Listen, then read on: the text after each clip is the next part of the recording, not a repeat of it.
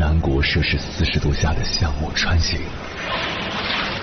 在冰城零下三十度的中央大街漫步，往十里洋场听罢一曲天涯歌女，西出阳关听黄沙穿金甲，风霜雨雪，四季如歌，不曾倦怠。翻越高山，穿过大河，无所畏惧水深和火热，只为打破这千山万水的阻隔，与你相遇。我是英波，我在原来的地方等你，不见不散。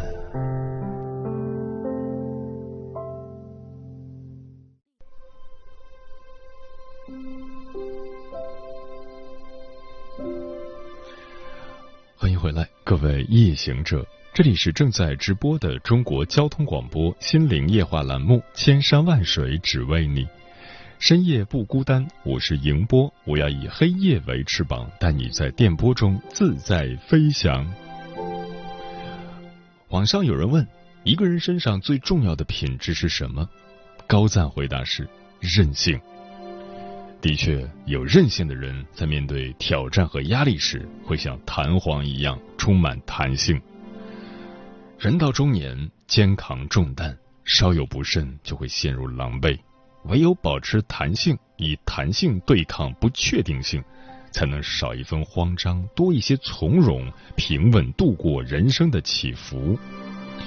在这里提供三点建议：一。提前几分钟，让时间更有弹性。作家蔡颖清曾说：“我喜欢跟时间好好相处，不让他来逼迫我，所以许多事情都会提前准备。这是他多年来的习惯，也是他身兼数职却活得优雅从容的法宝。她是两个孩子的妈妈，也是一名写作者，同时还经营着一家餐厅。”当他预判第二天会忙得人仰马翻时，便会于当晚提前准备，或者次日早起一个小时。这样，孩子们起床后看到的便是一个状态良好的妈妈。她也会因为时间有余裕，更能展现出一个母亲的耐心。凡是提前一会儿，才能更好的掌控时间，为自己争取主动，为自己赋能增值。松浦弥太郎先生在与人见面时，通常会提前十五分钟到场。到达约定地点后，他会先调整自身状态，然后确认待办事项，为掌控局面提前做准备。平常上班，他也会比同事们早到一个小时，因为足够早，所以有余力下功夫。他看书学习，在不易被打扰的早时光里精进自己。俗话说：“早起三光，晚起三慌。”凡事提前一点，给自己留足弹性时间，是一个成年人关照自我，让自己免于手忙脚乱、忙中出错的清醒之举。人到中年的从容，是从精通时间管理开始的。保持时间的弹性，才能不被时间所追赶，也更有机会在缓冲里。化被动为主动，成为驾驭时间、统领全局的高手。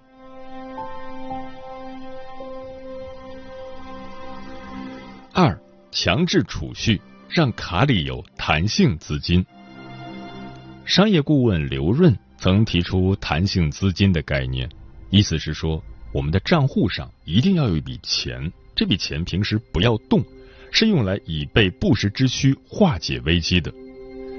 当人生的风浪袭来，弹性资金可以为我们保留一份体面。几年前，受政策影响，俞敏洪从教培行业离场，他退还了所有学生的预缴学费，给离职的员工支付了足额工资，然后切换到直播赛道。与此同时，他的大量同行却深陷资金链断裂的丑闻，退不了费，发不出工资。危机面前，俞敏洪的得体善后得益于他的公司账户上始终趴着一笔弹性资金，这笔钱足够他从容应对各种不确定性。成年人的世界里有太多的易碎品，你永远不知道下一秒生活会给你使什么绊子。居安思危，存点备用金，才能让余生多一份从容淡定。正所谓手有余粮，心中不慌。除此之外，钱还意味着更多的选择权以及更大的回旋余地。华裔女星刘玉玲曾说。每个人账户里都应该有一笔任性基金，确保自己在忍无可忍之际，可以硬气的说一声“去你的”。成年人说不的底气，度过难关的笃定，是银行卡里的余额给的。人到中年，不要再月光，不要再被消费主义裹挟，不要再一味的加大杠杆，置自己于高风险之中。而当学会为自己打伞，为自己存足够的备用金，让人生多几分抵御风险的韧性。所谓进退自如、充满弹性的生活，一定是需要金钱打底的。人到中年，不为钱，但也要正视金钱的力量，懂得风雨人生路上，它是保护伞之一。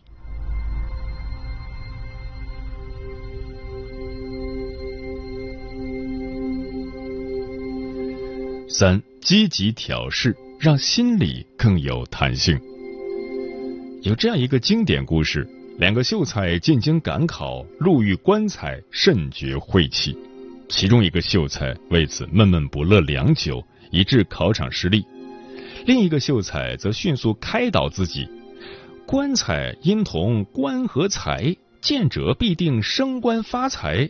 结果在好心态的加持下，他一举高中。同样的遭遇，前者耿耿于怀，后者却很快拨云见日。这就是心理弹性不同的体现。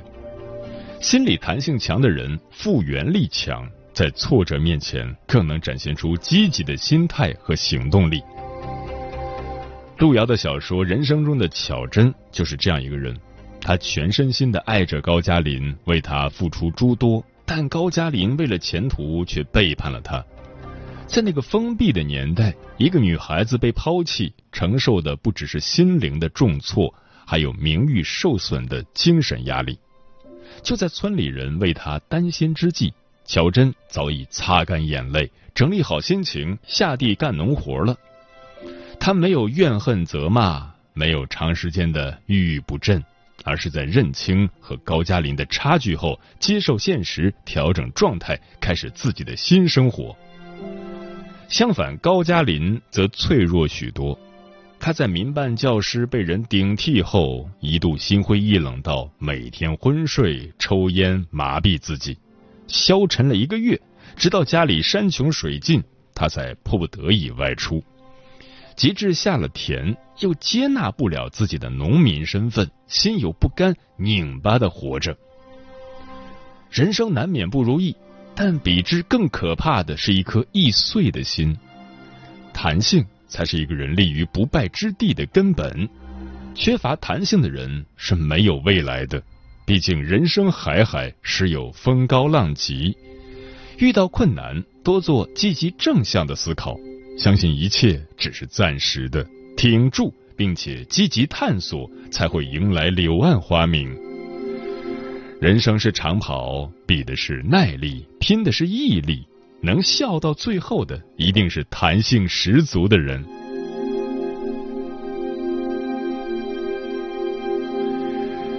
接下来，千山万水只为你，跟朋友们分享的文章名字叫《心理弹性好的人，什么日子都能过》，作者玉玺。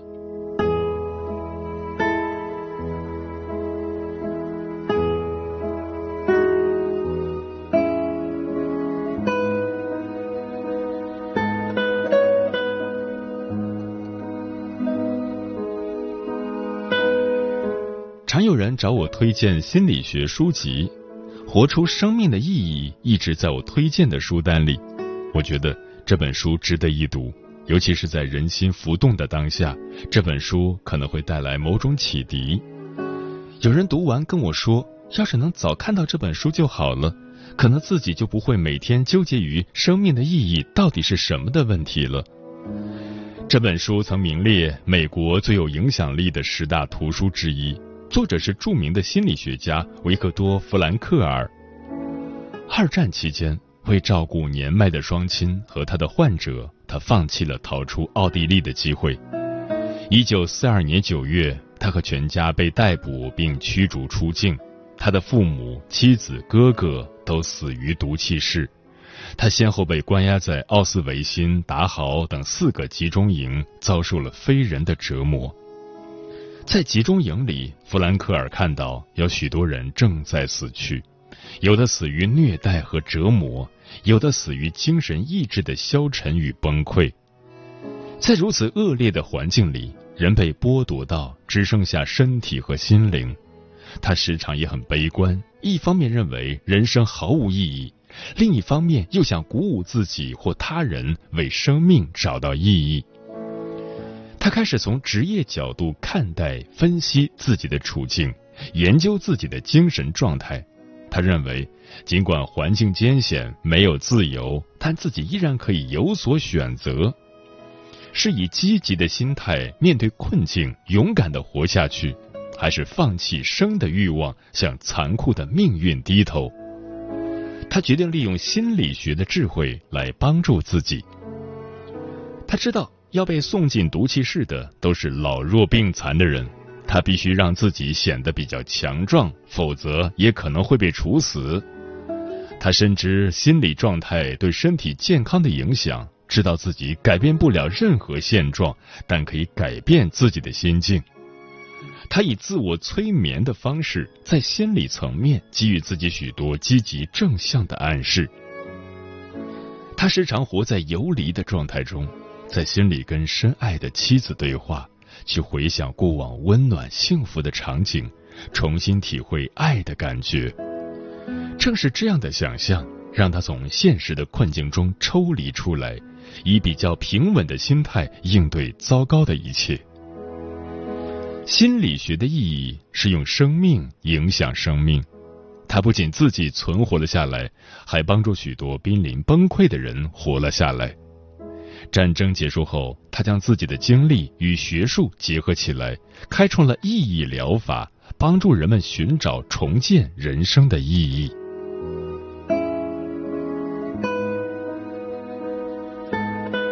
我认为弗兰克尔做的最正确的一件事。就是当他面临绝境的时候，没有逃避，没有否认，而是如实承认、接受了自己生活的变故。当一个人能够向发生的一切坦诚说是，正是他开始变得强大的时候。新冠肺炎疫情是一场巨大的变故，深刻改变了全世界的秩序和人类个体的生活。三年疫情，许多人因此陷入困境。这个困境有生活层面的，也有精神层面的。有人经历了事业挫败、失业、窘迫、家庭破裂，还有人出现了严重的心理问题，甚至心理障碍。疫情本身并不可怕，一些感染病毒被治愈的人说，就像是得了一场感冒。疫情的可怕在于它带来的失控感，以及人们对于未知的恐惧。疫情就像一面镜子，照见人性和生活最真实的部分。人们对待疫情的方式，其实是人生状态的缩影。一些心理素质好、积极乐观的人，往往能接受变化、顺应时势，无论在何种境遇里，都能安之若素，保持正常的生活节奏。心理素质差、消极悲观的人，则视任何变化为洪水猛兽。常有绝对化思维，有一点风吹草动就方寸大乱，陷入紧张焦虑中。一位来访者说，他所在地区从来就没有过病例，但因为临近省份有，他父母便如临大敌，囤积大量菜品，自行在家封闭隔离两个月，让他觉得匪夷所思。后来他才明白。父母一生都活在惊恐焦虑中，疫情更激发了他们内在的恐惧。我听过另一件不幸的事情，是二零二二年七月，一位朋友所在的小区正在转运隔离，一对夫妻不知为何发生争吵，妻子从高楼一跃而下，气绝身亡。朋友说，那对夫妻平时也总吵架，可能隔离的事加剧了矛盾。朋友感叹说：“现在的人怎么这么脆弱呢？太不经事了。”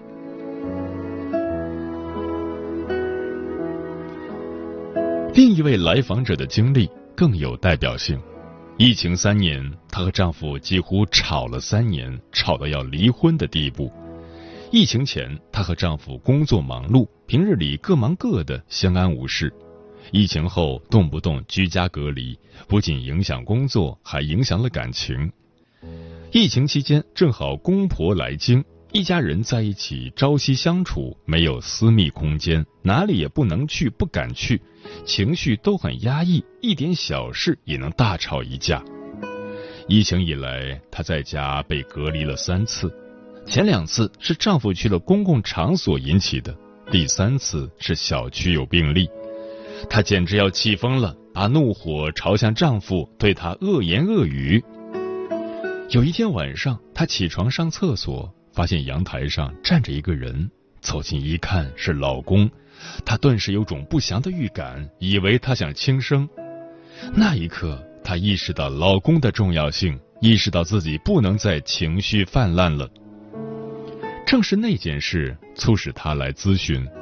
咨询后，她意识到，她从来就不接受疫情带来的变化，一直在愤怒的对抗，试图回到从前的状态。却不曾意识到，从前可能再也回不去了。咨询的过程中，她遭遇了第三次隔离，这次是转运隔离。她公婆一听要转运，立刻激动起来，公公发牢骚，婆婆大哭一场，她老公的情绪也很低落。其实她心里也很难受，但看到家人这样，反而有一种我要稳住的感觉。他首先对自己进行了心理建设。隔离是很麻烦、很讨厌，但也有好处。一家人总在一起，太闹心，正好能独处几天。我可以带上喜欢的书，再练练瑜伽，想想就很开心。她对老公说：“平时你太忙，好几年没休过假，就当是免费休假吧。你不是一直都想追剧吗？正好利用这段时间，把想看的剧都给他看了。”她老公乐了，嗯，是个好主意。她对婆婆说：“听说隔离酒店条件不错，管吃管住。您平时做饭太辛苦，这次就当休息吧。您不是一直说没时间织毛衣吗？您可以带到酒店里去织呀，正好打发时间。”她婆婆眼睛亮了一下：“对呀。”她公公说：“我本来就喜欢清静，平时怕打扰你们。”一个人一个房间的话，我正好练练书法，打打太极拳。隔离期间，四个人四个房间，大家每天傍晚连线视频，互相鼓励打气。后来他才知道，一起隔离的邻居们，有人绝食对抗，有人寻死觅活，有人四处打电话申诉，还有人半夜躁狂发作，想砸破房门出去。他理解他们，认为若不是做了咨询，他可能也处在激烈失控的情绪状态里，也会任由焦虑、愤怒四处蔓延。隔离结束时，他欣慰的发现一家人的状态都很平稳。他说：“换一个角度看问题，就会有不同的结果。”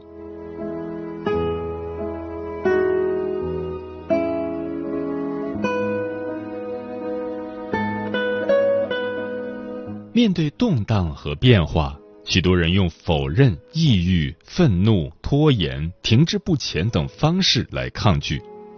心理咨询中不乏这样的来访者，他们性格偏执，缺乏共情能力和灵活变通的能力，永远只看到事物的 A 面，看不到事物的 B 面。他们既对过去的创伤、挫败耿耿于怀，又对现在不满，对未来悲观。总之，无论怎样都不满意，这是心理不成熟、缺少弹性的表现。真正成熟的人心理弹性都比较好。什么是心理弹性？心理弹性是个体对外界变化环境的心理及行为上的反应状态，它有伸缩空间，随着环境变化而变化，并在变化中达到对环境的动态调控与适应。它指人从困境中反弹的能力，人在遭遇挫折后重新站立起来，甚至比过去更强大。是一种有效应对挫折、变化与挑战，并能从中恢复的能力。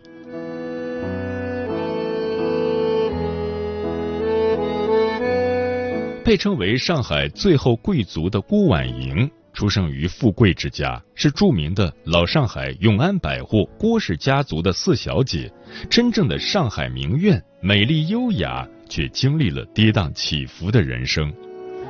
从小是父母的掌上明珠，接受良好的教育，曾和宋氏姐妹是校友，拒绝父母安排的婚约，嫁给深爱的人，却遭遇背叛，选择了包容。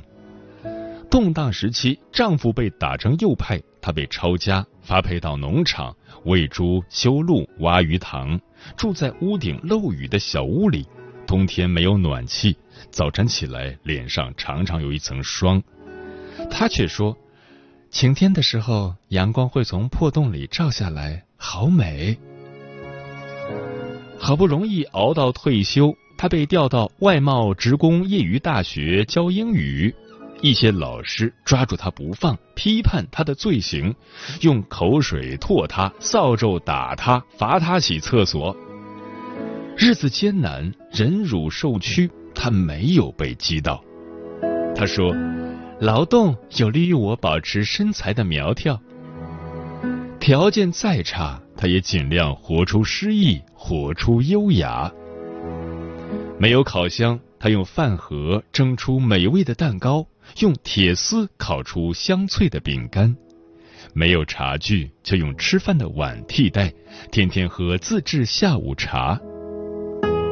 有人问他：“你都这样了，为什么还这么讲究？”郭婉莹说：“因为这才是人的样子。”一些跟他境遇相同的人实在熬不下去，选择了自杀。选择接受命运馈赠的他，含辛茹苦活下来，终于笑到了最后。六十八岁，他被请到上海硅酸盐研究所教英文。七十三岁，上海工业咨询公司邀请他担任英文顾问，一直工作到八十四岁。晚年的他依然每天化淡妆、打理头发，有时和年轻女性同行在大街上，一身旗袍、仪态万方的她，常被路人赞叹是最美的那一个。八十九岁去世，他把遗体捐献给医学院。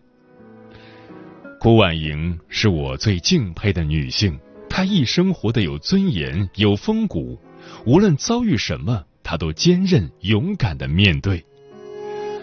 活得坚韧勇敢的人，往往是心理弹性好的人。